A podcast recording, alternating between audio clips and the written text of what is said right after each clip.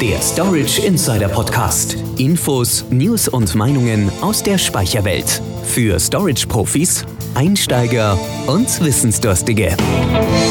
Hallo, Servus und willkommen zu der zweiten Folge des Storage Insider Podcasts. Wir wollen in diesem Podcast jeweils einen Überblick über ein typisches Storage-Thema bieten, das Unternehmen betrifft. Und zwar unabhängig von ihrer Größe oder der Branche, in der sie tätig sind. In der ersten Folge war das die berüchtigte DSGVO, also die Datenschutzgrundverordnung der Europäischen Union, sprich ähm, wie man Daten als Unternehmen DSGVO-konform speichert. Heute wollen wir uns einer der klassischen äh, Storage-Disziplinen zuwenden. Das Thema ist Backup, auf Deutsch äh, Datensicherung. Das ist ein ziemlich altes und äh, deshalb auch ziemlich umfangreiches Thema. Und genau aus diesem Grund werden wir uns auch mehrere Folgen lang damit beschäftigen. Heute und hier gibt es eine Einführung und ab Folge 2 geht es dann ins Detail. Wie wichtig Daten heute für ein Unternehmen sind, darauf wollen wir hier im Einzelnen gar nicht eingehen. Das hängt natürlich grundsätzlich auch von der Art der Daten ab. Und es gibt auch zahlreiche branchenspezifische Unterschiede. Aber praktisch jedes Unternehmen hat Daten, die unverzichtbar für die Existenz eben dieses Unternehmens sind und die digital gespeichert sind. Hinzu kommen noch gesetzliche Vorgaben, wie welche Daten gespeichert oder wie sie auch wieder gelöscht werden müssen. Das aktuelle Beispiel dafür ist die DSGVO, eben aus unserer ersten Podcast-Folge. Zunächst stellt sich die Frage, warum ist denn ein Backup, also eine Datensicherung überhaupt notwendig? Oder anders gefragt, wovor muss ich denn meine Daten überhaupt schützen? Der Vorteil von digitalen Daten, um die, um die es ja schließlich geht, ist doch gerade, dass sie nicht kaputt gehen können, oder? Wenn Sie, so wie ich, äh, ein etwas älteres Baujahr sind, dann wissen Sie sicher noch, was eine Schallplatte ist wobei LPs ja eigentlich wieder völlig im Trend sind. Auf der Schallplatte jedenfalls sind Daten, oder um genau zu sein, Audiodaten analog gespeichert. Als dann damals die CD eingeführt wurde, genau gesagt die Audio-CD, denn die CD-ROM kam dann erst später, da hat die Musikindustrie damit geworben, dass die darauf der digital gespeicherten Daten immer gleich bleiben. Also anders als bei Schallplatten. Bei denen führen mechanische Beanspruchungen ja dazu, dass die analogen Daten sich verändern. Sie kennen ja das typische Knistern. Oder wie schnell ist ein Kratzer auf der Platte und wenn man sie nur oft genug angehört hat, dann ist sie irgendwann völlig unanhörbar. Ähm, ist übrigens ein lustiges Wort, fällt mir gerade auf, unanhörbar. Egal. Bei der CD sollte das alles nicht passieren, so das Versprechen der Musikindustrie. Aber CDs können doch auch kaputt gehen, sagen sie jetzt hoffentlich. Und damit kommen wir genau zu unserer Frage zurück, warum ist denn ein Backup überhaupt notwendig? Digitale Daten verändern sich natürlich nicht von selbst. Analoge übrigens auch nicht. Aber äh, jeder Datenträger oder auch jedes Speichermedium, so die Überbegriffe, können natürlich beschädigt werden. Also auch eine Audio-CD kann Kratzer bekommen, wodurch die CD oder vielleicht einzelne Bereiche auf der CD nicht mehr angehört werden können. Oder sie kann auch gestohlen werden, die CD, dann kann ich sie natürlich auch nicht mehr anhören. Oder eine der Beschichtungen löst sich und so weiter. Es gibt noch einen weiteren generellen Unterschied zwischen digitalen und analogen Daten. Wenn ich Musik von einer Schallplatte kopieren wollte, dann gab es immer einen Datenverlust. Die Kopie, zum Beispiel auf Audiokassette oder besser gesagt in den meisten Fällen auf Audiokassette, die war qualitativ immer schlechter als das Original. Und die Kopie von der Kopie, die war noch schlechter und so weiter. Bei der CD als Speichermedium ist das anders. Wenn ich eine Audio-CD kopiere, dann erhalte ich eine exakte Kopie ohne Qualitätseinbußen. Außer natürlich, ich reduziere absichtlich die Datenmenge, indem ich beispielsweise komprimiere.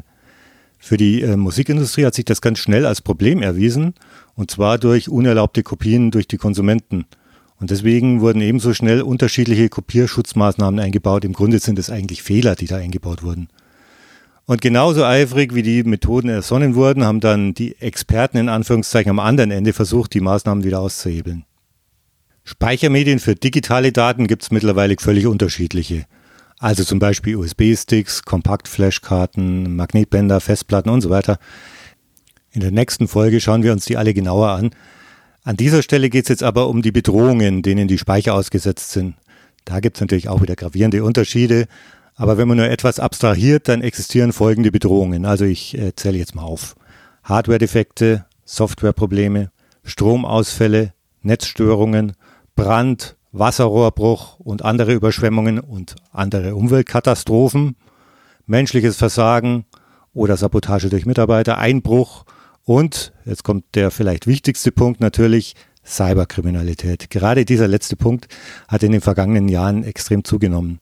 Den Begriff Malware haben Sie bestimmt schon mal gehört oder vielleicht auch äh, etwas breiter US-amerikanischer ausgesprochen Malware oder auch Schadsoftware ist der Überbegriff und darunter fallen unter anderem Viren und Trojaner. Was die Kriminellen damit bezwecken wollen, es bleibt nicht selten unklar. Auf jeden Fall können mit Malware Daten beschädigt, gestohlen oder auch gelöscht werden. In ähm, einem speziellen Fall ist allerdings überhaupt nicht unklar, was die Verbrecher bezwecken. Bei der sogenannten Ransomware. Damit werden wichtige Daten verschlüsselt oder der Zugriff darauf unmöglich gemacht, um damit dann das betroffene Unternehmen zu erpressen. Und ähm, wie bei allen Erpressungen hat das Unternehmen keine Garantie, dass nach der Bezahlung des Lösegelds auch tatsächlich der Datenzugriff wieder funktioniert. Und noch ein weiterer Umstand äh, spielt mit hinein in unsere Thematik, denn selbstverständlich ist jedes Speichermedium, wie alles irdische, einem Alterungsprozess unterworfen so wie auch die Audio-CD vom Anfang unseres Podcasts eine durchschnittliche Lebensdauer hat, die übrigens weit unter derjenigen der Schallplatte liegt, so haben alle Datenträger eine Lebensdauer. Im modernen Storage-System ist es heute so, dass die Software meldet, bevor etwa eine Festplatte abraucht, sodass die dann ersetzt werden kann. Nichtsdestotrotz kann natürlich der altersbedingte Tod eines Datenträgers dazu führen, dass Daten verloren gehen. Und dass dann eben in diesem Zuge ein Restore oder gar Recovery notwendig wird. Es bleibt also festzuhalten, Daten sind heute in vielen Fällen für ein Unternehmen überlebenswichtig. Sind die Daten aus welchem Grund auch immer weg, ist die Existenz des Unternehmens gefährdet. Deshalb ist ein funktionierendes Backup ein absolutes Muss fürs Unternehmen. Das ist also die Antwort auf unsere Eingangsfrage. Ja, und das führt uns nach der Frage nach dem Warum direkt zu der vielleicht noch entscheidenderen Frage nach dem Wie. Wie sichere ich also meine Daten? Wie fertige ich ein Backup an? Das Backup ist im Prinzip eine Datenkopie und wenn der Ernstfall eintritt, wenn also Daten verschwunden oder auch unbrauchbar sind, dann ist ein Restore oder ein Recovery notwendig. Auf Deutsch eine Wiederherstellung der Daten. Restore oder Wiederherstellung des kompletten Systems, Recovery, mit Hilfe der im Backup gesicherten Daten. Wir erinnern uns, digitale Daten lassen sich ohne Qualitätsverlust kopieren. Ja, jetzt werden Sie vielleicht einwenden, aber die Datenkopie, also das Backup selber, kann doch auch defekt sein. Ja, und da haben Sie leider auch absolut recht. Die Hardware, auf der das Backup gespeichert ist, die kann ja kaputt gehen. Genauso kann die Software fehlerhaft sein oder, was auch immer häufiger vorkommt, auch das Backup selbst äh, kann von Cyberkriminellen unbrauchbar gemacht werden. Deshalb ist es besser, man fertigt gleich mehrere Kopien an. Oder vereinfacht gesagt, je mehr Kopien, desto besser, desto sicherer.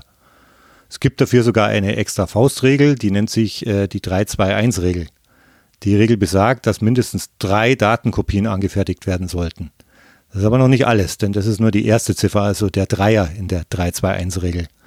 Was bedeutet also der Zweier? Der bedeutet, dass unterschiedliche Medien für die Kopien verwendet werden sollen. Und zwar mindestens zwei unterschiedliche Datenträger. Deshalb 3-2-1-Regel.